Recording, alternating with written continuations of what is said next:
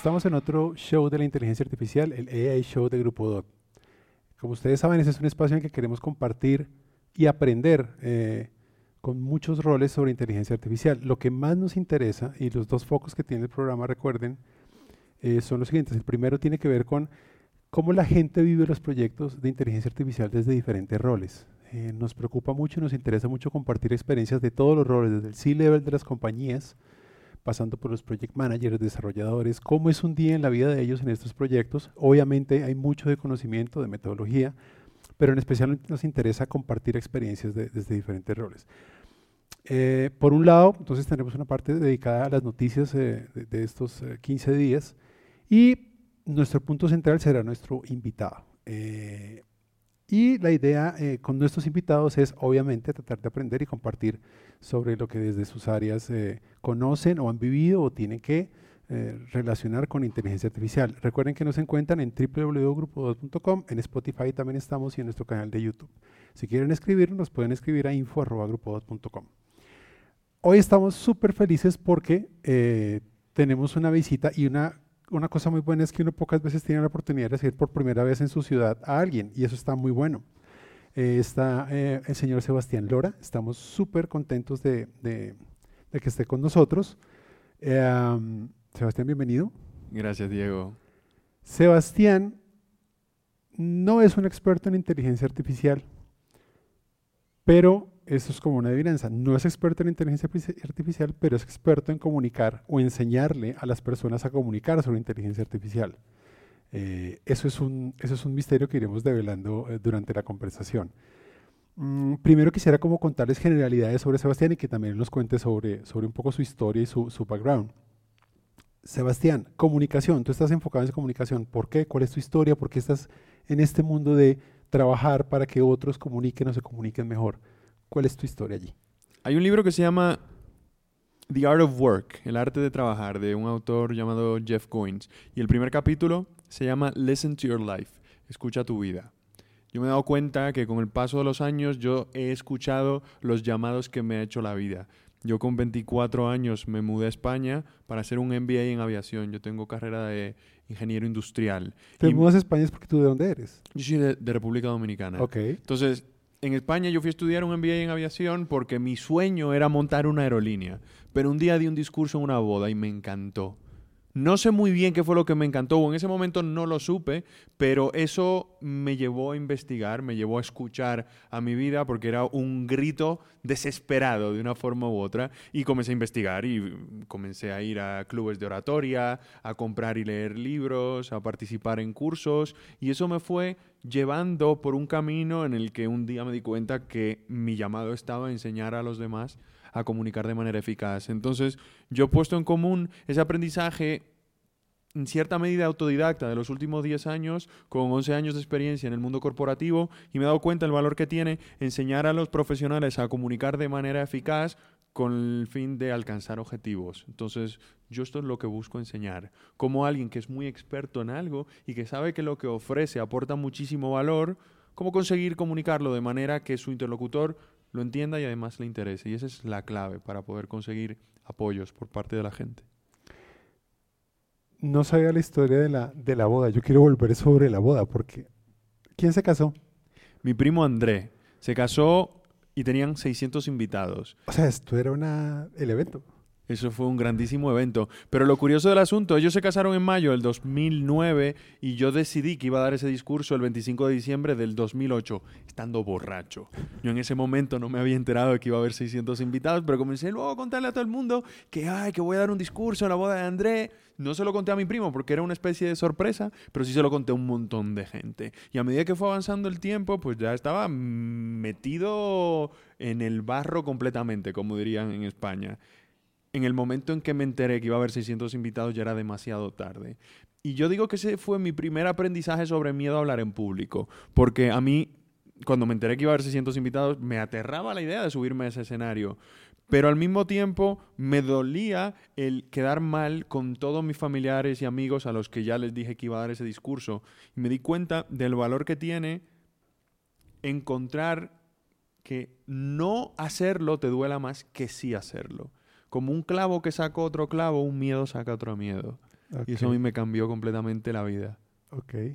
No, los que están escuchando y son del público de inteligencia artificial, no crean ni, ni le den stop ni dejen de escuchar, porque sí se trata de inteligencia artificial O sea, no crean que estamos hablando de un podcast que no tiene que ver con ustedes, porque uno de los grandes problemas que tenemos nosotros en la industria eh, y en la que nosotros estamos metidos, que es generación real de valor, generación pura de valor, eh, tiene que ver con cómo comunicar sobre inteligencia artificial. Comunicar sobre inteligencia artificial, yo creo que hay como dos formas. O la, o la venta sin ninguna ética y sin ningún principio, que tú enamoras como sea y puedes tener un montón de, de sentimientos que disparas, pero en el fondo no hay nada. Y está el otro lado, el otro extremo, que es eh, el superformalismo, la delicadeza en ser superformales, tener cuidado con el método, y que tú cuando tratas de comunicar, pues claro, tienes un background súper técnico. Eh, ¿Dónde radican los retos de comunicar algo tan complicado como inteligencia artificial? De comunicárselo a gente que la necesita y le va a sacar realmente el valor, pero que obviamente nunca se va a poner a hacer un PhD, ni va a estudiar una maestría, ni va ¿Dónde están los retos cuando tiene que comunicar, cuando tiene que convencer? ¿Dónde están los puntos clave para comunicarla? El mayor reto es conseguir que alguien en cuya vida no existe la inteligencia artificial vea el valor que tiene en su día a día. Hay una anécdota de los aborígenes cuando llegaron las, eh, las eh, carabelas de Cristóbal Colón más bien, más que una anécdota, en una película sale ese concepto de los aborígenes que ven que se acercan las carabelas, pero como las carabelas en sí no existen dentro de su mundo, no son capaces de verlas, hasta que ya las tienen encima y a los españoles cayendo de las barcas eh, dispuestos a atacarles. Cuando algo está tan, tan, tan lejos de tu realidad, es como si no existiera por mucho que te lo cuenten. Para conseguir que alguien que no entiende absolutamente nada sobre inteligencia artificial o cualquier otro concepto complejo, tenemos primero que llevárselo a su mundo. Por eso, en uno de los ejercicios que tratamos en el curso es ¿Cómo le puedes vender Internet a Moisés del Antiguo Testamento? O una señora de 90 años que nunca ha visto un teléfono móvil. Mm, son extremos, pero en el fondo es lo que alguien experto en inteligencia artificial se topa prácticamente en el día a día, a la hora de expandir el negocio allí a donde los clientes todavía ni siquiera se han planteado que esto es una posibilidad. Entonces, de lo que se trata es tú entender el mundo de esa persona y entender el mundo significa cuál es la situación por la que está pasando en este momento y cuál es la situación en la que querría estar. Porque todos tenemos problemas y las empresas están para resolver esos problemas. Si no hubiera problemas, no no hubiera trabajo, no, no, no habría negocio. Entonces, la inteligencia artificial resuelve una serie de problemas.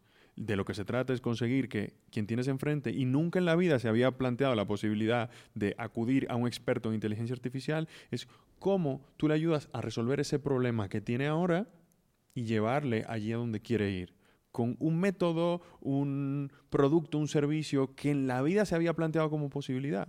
Pero para ello hay primero que ir a su mundo y entender la situación por la que está pasando esa persona o esa empresa y cómo lo que tú le ofreces le facilita lo que quiere conseguir en la vida. Y ya poco a poco, cuando esa persona ha comprado el concepto del para qué tiene que resolver su situación, en ese momento se predispone, se abre a escuchar lo que sea que vengas a contarle. Pero todo parte de la empatía estratégica de entender por lo que está pasando en otra persona. Toda esta, toda esta parte está, uno diría, empatía como base del ser empático, construirla, es un don que tienes, lo puedes aprender. Eh, ¿Cómo se convierte uno en alguien empático si nunca lo es o si siente que no es o todo lo tenemos ahí dormido? La empatía se, se arma, la empatía ¿Dónde está el libro? ¿Dónde está el manual? ¿Dónde leo las instrucciones? ¿Cómo es la cosa? Mira, más que un manual, es cuestión de tener unos objetivos bien marcados y si no los estás alcanzando tienes que hacer algo porque si no pierdes tu puesto de trabajo. Y de lo que se trata es que para alcanzar objetivos necesitamos del apoyo de la gente, a veces de nuestros equipos para facilitarnos el trabajo de captar nuevos clientes, a veces de los clientes para que digan que sí a nuestras propuestas y por lo tanto nos ayuden a alcanzar nuestros objetivos de venta. Pero cuando buscamos convencer a alguien de algo, no podemos partir de la intención de hablar de lo que me interesa a mí es la típica eh, frase con la que comienzan muchos ejercicios de, de habilidades de comunicación. Vengo a venderte. Tú a mí no me vienes a vender nada, porque soy yo quien decide qué compra. Claro, cuando tú partes de la intención de que yo vengo a venderte, yo vengo a marcar eh, eh, los checks de lo que yo quiero, de repente es normal que la otra persona no te quiera escuchar, porque tú estás hablando de lo que quieres tú. Pero para que yo quiera escuchar lo que vienes tú a contarme, me tienes tú que hacer ver que lo que me estás contando me ayuda a mí. Y para poder conseguir eso en tu discurso tienes que abstraerte un poco de tu burbuja, de tu mundo, de tus necesidades y buscar entender cómo cuando con tus objetivos tú ayudas a la otra persona a alcanzar los suyos, es en ese punto de encuentro donde está la magia. Es como el típico diagrama de Venn que nos enseñaban en, matemáticas cuando éramos eh, jovencitos. Eh, ese, ese conjunto, ese punto de unión aquí es donde lo que yo quiero conseguir se une con lo que quieres conseguir tú. Y es ahí donde está el sweet spot, como dirían en inglés. Esa es la magia. Cuando en ese mensaje tú ves que lo que yo te estoy transmitiendo te va a ayudar a ti, como lo he planteado de antemano, de manera estratégica, pues cuando tú me dices que sí, yo alcanzo mi propio objetivo. Pero es pura cuestión de necesidad. Si tú necesitas llegar a un objetivo de venta y ves que enfocándolo en lo que quieres tú, no lo consigues, pues es pura cuestión de entender que por naturaleza humana somos egoístas. Por lo tanto, si tú me hablas de lo que quieres tú, pues a mí no me interesa. Pero cuando tú me hablas de lo que quiero yo, de repente te presto atención. Y de eso se trata de empatizar con lo que necesita esa otra persona, pero de manera estratégica, porque no va de altruismo, no existe el altruismo desde mi punto de vista. Siempre hay una eh, relación de reciprocidad, una simbiosis, donde si yo te ayudo a ganar como consecuencia de naturaleza humana, tú me vas a devolver de una forma u otra este servicio que te he ofrecido. Hay una tensión que, bueno, dos partes, eh, dos preguntas tengo ahí, pero mm, hoy estuvimos, para contar a la gente, hoy estuvimos, hoy mañana estamos, Sebastián está acá en Colombia porque está en un entrenamiento para nuestro equipo estratégico en Grupo DOT. Entonces, eh, hoy no, se trata que solamente hubiera como jefes ni nada, sino lo que hemos hecho es buscamos los estratégicos en diferentes roles. Hoy tuviste una muestra, ahí había Data Scientists, ahí había Project Managers, mm. eh, dirección, digamos que de alta gerencia, había ventas, Um, había Interaction Design, había como de todo. Sí. Había como de todo. Ah, sin decir nombres, nos pongamos a la gente. Eh, luego igual haremos otro hablando con la gente de la experiencia, pero em, tú dirías, en lo técnico, en ventas, en lo funcional que identificaste hoy, qué tipo de arquetipos o como lo quieras llamar viste, o sea, viste como que lo típico que normalmente pasa cuando tú los observas, porque tú observas todo el tiempo, tú mm. desde que uno empieza contigo a trabajar, arrancas, prendes la máquina que empieza, eh, lees la actitud, los nombres te los aprendes de inmediato, tú tienes una cosa súper, súper muy bien armada y eso da mucha seguridad. Y es genial eso que haces. Pero entonces, en ese análisis que tú haces hoy, hoy que estás todo un día con este equipo, como qué arquetipos viste, si, tienes alguna forma de, contarlo, de las típicas actitudes que encontraría la gente cuando trata de comunicar o en ventas o en la parte técnica o en la parte estratégica de inteligencia artificial o temas súper técnicos. ¿Qué, viste? Más que lo que haya visto durante el día de hoy, yo me he dado cuenta de que mm, trabajando con empresas tecnológicas hay dos extremos de un espectro y en el centro es donde está la magia. Y estos dos extremos son, por un lado, quien es puramente comercial, que tiene un gran conocimiento de cómo vender, pero su conocimiento tecnológico o técnico no es profundo. En el otro extremo está la persona que es experta en la parte técnica, pero que le cuestan las habilidades sociales y de comunicación. La magia está en el centro, en lo que llaman en este mundillo el ingeniero de preventa, que es alguien que sabe mucho tecnología, pero que ha sido capaz de desarrollar sus habilidades de comunicación. ¿Qué ocurre? Alguien que es muy extrovertido se ha acostumbrado a que las cosas le salen improvisando muchas veces, pero esto es una ilusión. Yo soy de la opinión de que siempre vale más un introvertido preparado que un extrovertido improvisando, porque el, el tener facilidad de palabra es una maldición, porque hace que comiences a hablar de una cosa y eso luego te lleve a contar una historia y eso te recuerde otra historia y te lleve a otra y cuando querías ir allí terminas ahí. Y al Pierdes final la gente termina con, oh, qué, qué- qué bien me lo he pasado, pero no tengo ni idea de lo que me habló. Del otro lado del extremo está la persona que, como decíamos hoy, habla en binario y es incapaz de conectar con alguien que no tiene su nivel de conocimiento, como el ejemplo que me, que me ponías hoy. em, tú es que no me vas a entender. No, no, yo, yo no te voy a entender porque tú no eres capaz de llevar el tema a un lugar donde yo te pueda entender. Y si yo soy el cliente y tengo el poder de decir si trabajo contigo o no, pues en el fondo tienes todas las de perder si no eres capaz de adaptarte. Entonces, la magia está en ser capaz de llegar a un nivel de conocimiento profundo sobre aquello que vendes, que en este caso es inteligencia artificial, pero también entender dónde están tus carencias en cuanto a ser capaz de conectar con las personas y convencerle de tus ideas. En el libro que estoy eh, terminando de escribir ahora, que lo voy a llamar Imparable, yo me he dado cuenta que el proceso de crecer profesionalmente depende de tres áreas. La primera es ser capaz de multiplicar tu valor en el mercado, ser muy bueno en lo que haces y tener un valor diferencial. Pero eso no es suficiente. Lo siguiente es ser capaz de conectar a nivel humano con otra persona, consiguiendo explicarle con facilidad, pero en el trato tú a tú, el valor de lo que estás eh, transmitiendo, pero a nivel humano, conectando y que esa persona se sienta bien en tu presencia como para que se abra a tus planteamientos. Y luego, evidentemente, ser capaz de transmitirlo con mucha eficacia. El que, habiendo entendido lo que necesita esa persona, transmitir única y exclusivamente aquello que realmente le parece valioso. Por lo tanto, volviendo al tema de los arquetipos, en términos generales, en el mundo de la tecnología y de temas que son tan abstractos para personas que no saben de ello,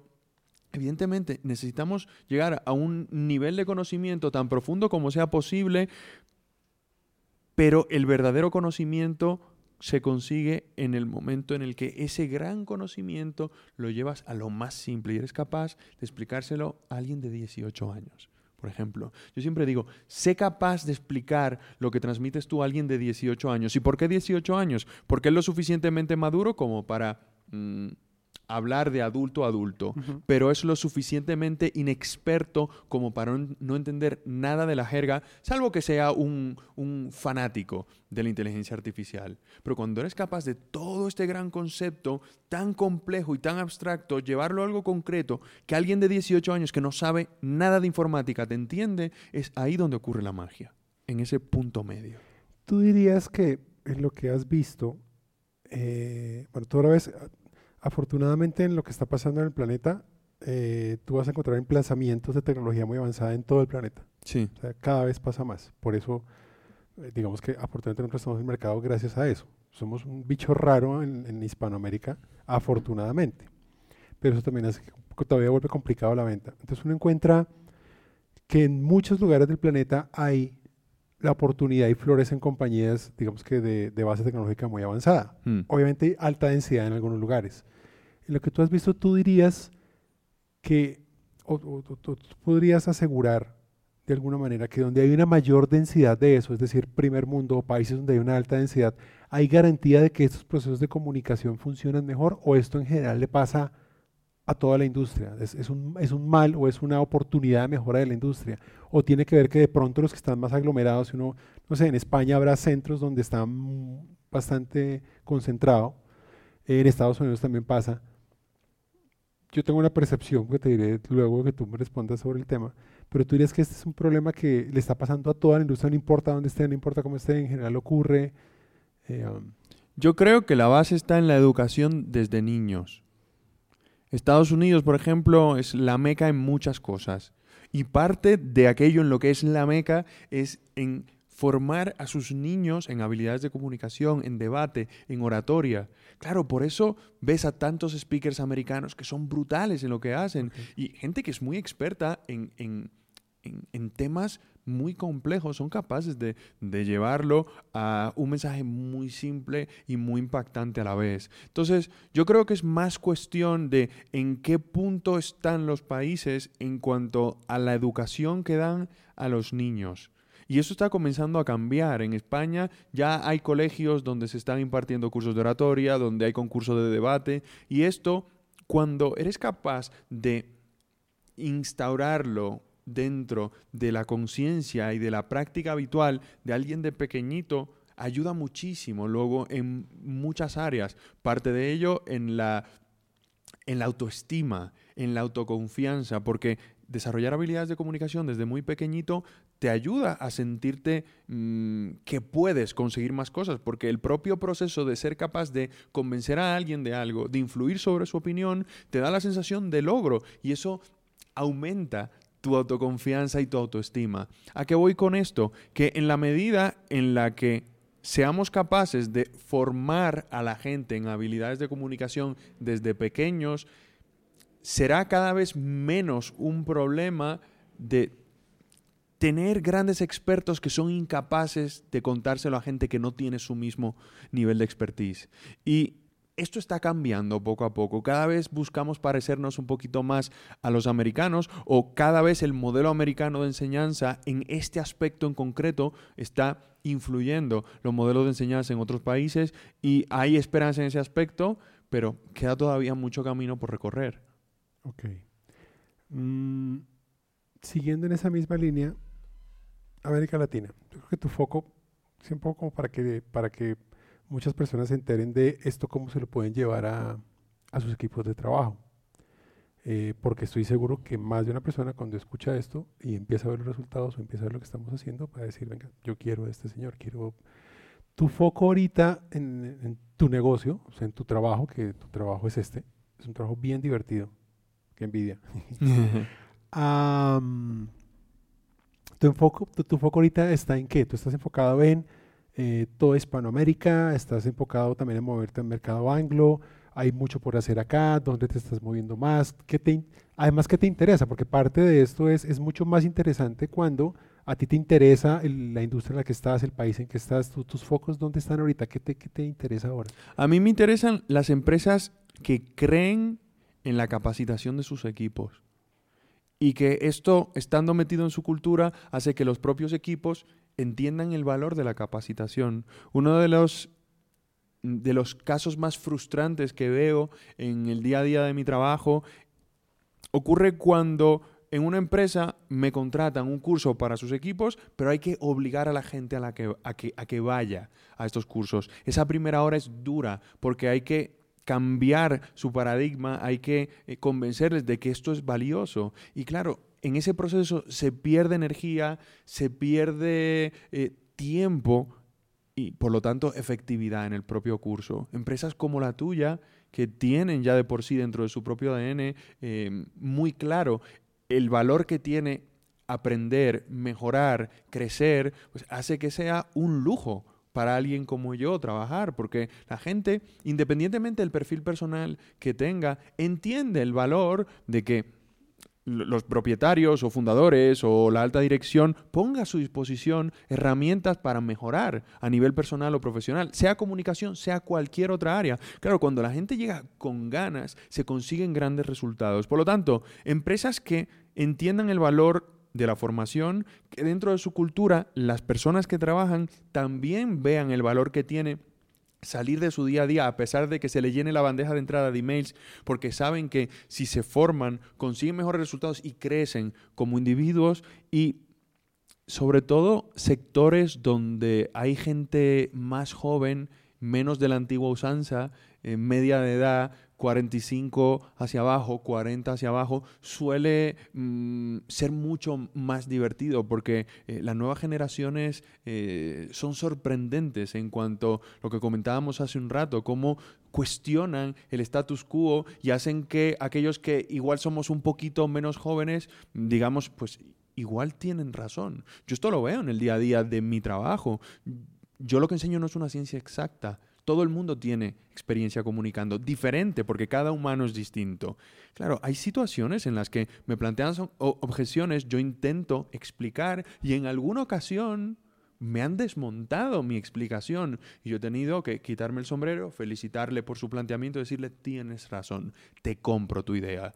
Y eso ocurre habitualmente con gente que tiene ganas, con gente que tiene otras visiones, que no dice, vale, ok, pero porque mm, quiere crecer, y, y- y quiere entender las diferentes maneras de hacer las cosas y esto es muy habitual en, en nuevas generaciones, pero desde la actitud adecuada, porque a veces tienes trolls o haters dentro de un curso donde lo que quieren es simplemente pisotearte para sentirse bien. No, no, no. Yo me refiero a personas que mm, tienen muy claro lo que quieren, donde tienen unas maneras muy claras de pensar y a veces lo que tú les planteas mm, no está alineado con cómo ellos lo ven y te lo explican de una manera muy coherente y dices, pues sí, tienes razón.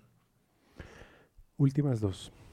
La primera, eh, alguien que está de- en este mundo de la ingeniería, eh, en la ciencia de datos, en general el desarrollo de software, lleva años, está súper metido en su aspecto técnico, bien sea desde la gerencia, desde el diseño, está- súper metido en la parte técnica y tal vez no ha desarrollado el tema.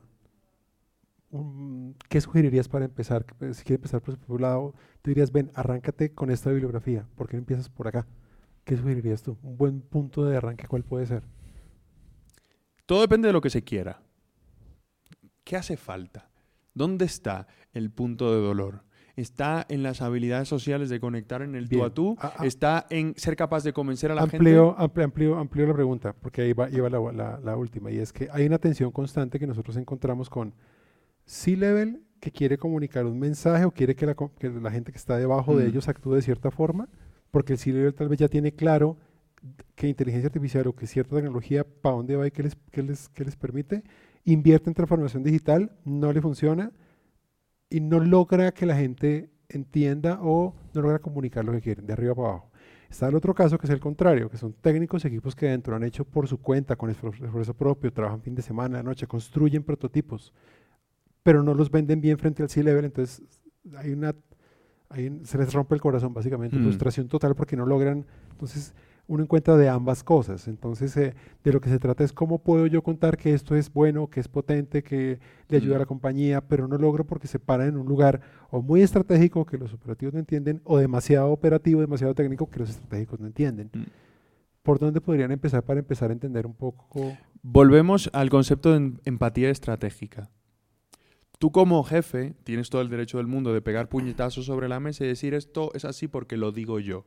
Pero eso no es sostenible en el tiempo. Sobre todo cada vez se espera esto menos de los jefes. Porque hay una necesidad de los empleados de sentirse parte de un proyecto en el cual son partícipes donde aportan más allá de simple y llanamente realizar un trabajo. Está la típica frase, yo no te pago para pensar. A día de hoy eso no es así. Sí, yo te pago para pensar y para que cuestiones mis planteamientos. ¿Qué quiero decir con esto? Que a día de hoy ya no vale que el consejero delegado o la consejera delegada diga esto es así porque sí. No, tiene que ser capaz de convencer a la gente hacia abajo de una visión. Hay un libro muy útil que se llama Drive. Daniel Pink habla sobre lo que nos motiva. Y él habla de que la motivación real y duradera es la intrínseca, la que sale de dentro.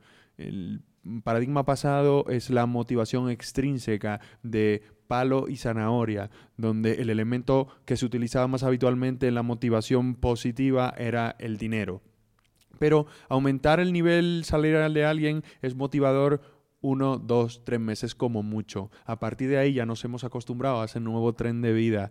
Y de lo que se trata es que hay muchos elementos adicionales que realmente eh, mo pueden motivar más que el dinero a partir de cierto nivel de poder adquisitivo, evidentemente. Dicen que el dinero en sí es un no desmotivador. ¿Qué quiere decir esto? Que por debajo de un nivel adquisitivo la gente está desmotivada. Cuando llega a cierto nivel, Ya no motiva. a partir de ahí, cada incremento motiva un poco y por tiempo limitado, pero deja de motivar al cabo de un tiempo. Está muy parecido a una droga. Es en cierta medida que tienes que ir aumentando la dosis Claro. para que realmente consiga el resultado. Entonces, este señor habla en el libro de tres elementos clave para realmente eh, poner las herramientas para que la gente encuentre la motivación en su puesto de trabajo. El primero es autonomía, el conseguir que la gente sienta que mm, tiene control sobre cómo hace las cosas, sobre cómo gestiona su tiempo, sobre cómo toma decisiones, siempre teniendo claro un objetivo, evidentemente, pero este tu objetivo, alcánzalo dentro de la legalidad como te dé la gana.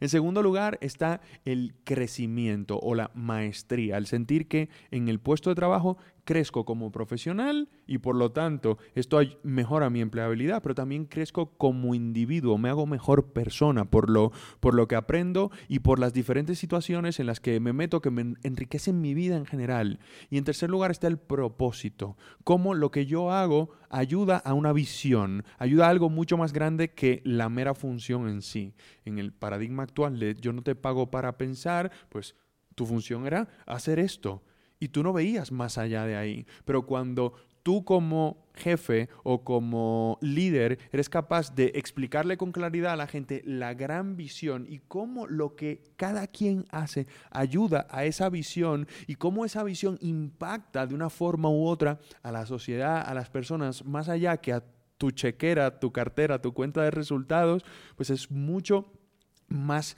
potente en términos de sentirme motivado y levantarme los lunes queriendo que sea lunes. Por lo tanto, de arriba hacia abajo es cómo conseguir que la gente crea en esa visión y sienta de verdad que lo que está haciendo le motiva desde dentro. Ahora bien, desde abajo hacia arriba Volvemos, empatía estratégica. Si de arriba hacia abajo lo que tienes es que conseguir entender qué es lo que busca la gente y la gente busca motivarse en el trabajo, pues de abajo hacia arriba, pues mm, tiene mucho que ver con los resultados. En los resultados, eh, hay un libro que me estoy leyendo nuevo de Nancy Duarte que se llama Data Story, Data Story. Es como, entendiendo muy bien el dato, puedes incorporarlo en una manera de explicarlo como si fuera una historia, para que tus presentaciones sean mucho más impactantes. Y aquí en el libro habla de que las tres grandes palancas de la toma de decisiones en los altos puestos directivos está money, el dinero, market, el mercado y exposure, exposición. Entonces, en cuanto a dinero, aumentar ventas, ingresos, rentabilidad, reducir costes. En cuanto a, a, mercado, el ampliar cuota de mercado o reducir el time to market, el tiempo que llevas un producto hacia el mercado. Y en cuanto a exposición, reducir la exposición al riesgo y aumentar el engagement con los empleados y con los clientes, por ejemplo. En la medida en la que tú como empleado incorpores dentro de tus presentaciones elementos que faciliten al C-Level ver cómo con tu mensaje, con tu proyecto, les ayuda a conseguir sus objetivos que normalmente están dentro de estos tres espectros, es mucho más fácil que compre tu idea, porque les estás ayudando a conseguir que su vida sea más sencilla. No le estás poniendo un problema más sobre la mesa. Cuando alguien llega con un planteamiento a medias, lo que estás haciendo es poniéndole un problema sobre la mesa a esa otra persona. Cuando llegas con un proyecto bien trabajado, con tus números muy claros y cómo lo que plantea le va a ayudar a alcanzar su objetivo, teniendo evidentemente que invertir en ello, le dejas tres cifras muy claras. El coste de la inversión, el retorno estimado, pero también el coste de oportunidad, es mucho más fácil que esa otra persona vea fácilmente el que esto es una buena idea y tú como empleado ganas una exposición, una visibilidad y notoriedad que no tiene precio. Súper. Bien, esa es una pregunta que constantemente estamos haciendo desde diferentes puntos de vista, porque a todos los roles, desde diferente forma, les ocurre. Mm. Y muchos presidentes de compañías que conozco sufren de ese problema. A pesar de que han hecho inversiones grandes en transformación, siguen. No es fácil, es, de las cosas más complejas que hay. Muy bien. Exma, tú vas a estar en Exma en abril. Sí. Em, ¿Qué se puede esperar la gente en Exma para ir a verte? Pues van a ver cómo hacerse imparables. Okay. Cómo hacerse imparables, multiplicar su valor dentro del mercado, puliendo ese diamante y haciéndolo realmente valioso pero también cómo conseguir, aparte de eso, que la gente se abra a lo que le estás o lo que le quieres plantear. Hay una máxima de los negocios que dice que en igualdad de condiciones la gente hace negocio con gente que conoce, que le cae bien y en la que confía. Y en el libro yo he buscado hacer, digamos, una guía práctica, un mapa de ruta, por un lado, en cuanto a que te, quiere, te conozca, pues cómo conseguir que la gente quiera conocerte porque desarrollas un valor diferencial que hace que las oportunidades quieran que seas tú. Luego, en segundo lugar, cómo cuando te abren la puerta a esa conversación porque quieren conocerte, cómo conectar a nivel humano para que se sienta cómodo en tu presencia y por lo tanto se predisponga en positivo a tu pitch, a tu mensaje, a eso que le quieres plantear, porque sabes que esa persona tiene una gran oportunidad que te puede beneficiar a ti, pero sabes que tú al mismo tiempo puedes ayudarle en ese proceso y en esa relación de simbiosis es donde está la magia. Pero es importante que vea el valor en ti para que te abra la puerta.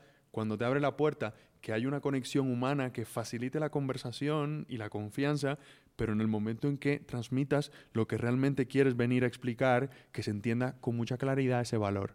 Y esto lo voy a tratar en la conferencia. Bien, súper. ¿Cuándo conseguimos Imparable? ¿Cuándo está disponible? El libro lo vamos a lanzar en Exma. Ah, en Exma lo vas a lanzar, súper. Bien.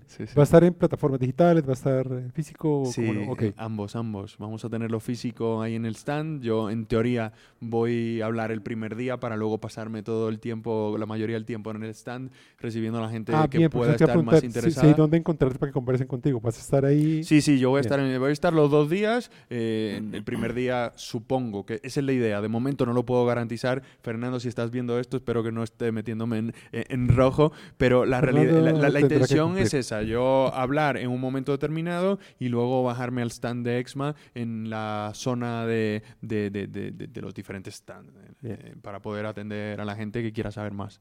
Bien, súper. Eh, quiero darte un regalo muy importante, ya eres parte de la familia de Grupo 2, este es nuestro pin para que lo cargues. Eh, lo uses con orgullo porque estamos muy orgullosos y muy contentos de que Me lo voy a poner ahora mismo y lo voy a llevar mañana al curso. Además por primera vez. Em, entonces, es el PIN entonces que te va a identificar como parte de, como un grupo de otros más. Eh, nuestro copy para el equipo es Rockstars, no divas. Con toda, tú eres un rockstar. Eh, y nosotros propendemos porque la gente no sea diva, sino sea rockstar. Tenga todas esas características. Eh, te quiero comprometer a algo. Nosotros hacemos Rock the Cloud a final de año. Hicimos el primer año pasado, funcionó muy bien. Rock the Cloud es un espacio para que la gente se unte de la tecnología que construimos y para que tengan, digamos que charlas muy cercanas, son poquitas charlas en un solo día, con mucha demostración a los lados. Queremos que vengas a Rock de Cloud en final de año. Cuenta conmigo. Chévere que vengas y, uh, y, profundizar más en este tema de la comunicación en tecnología, porque te garantizo, todos los que van ahí, la gran comunidad de gente que está en tecnología, eh, sufre de esto y lo quiere y lo necesita y, y, eh, y yo sé que le, va a dar un muy buen uso y tú llegas en un momento muy bueno. Están pasando muchas cosas. Eh, yo creo que es de los mejores momentos en la historia para estar en tecnología. Es súper divertido. Cada día pasa algo nuevo. Los clientes tienen retos tremendos. Eh, y pues nada, nosotros con Google estamos haciendo cosas geniales. Muchas gracias por estar acá. A ti, Diego. Nos vamos ahora a una rica cena. Colombiana. Vamos para Andrés DC, sí cada vez que tengo un invitado nuestro de afuera, allá estaremos, eh, porque es oficial y por allá. Entonces, pues nada, muchas gracias. A ti, de verdad. Y a ustedes, muchas gracias por escucharnos. Nos eh, vemos en nuestro próximo AI Show.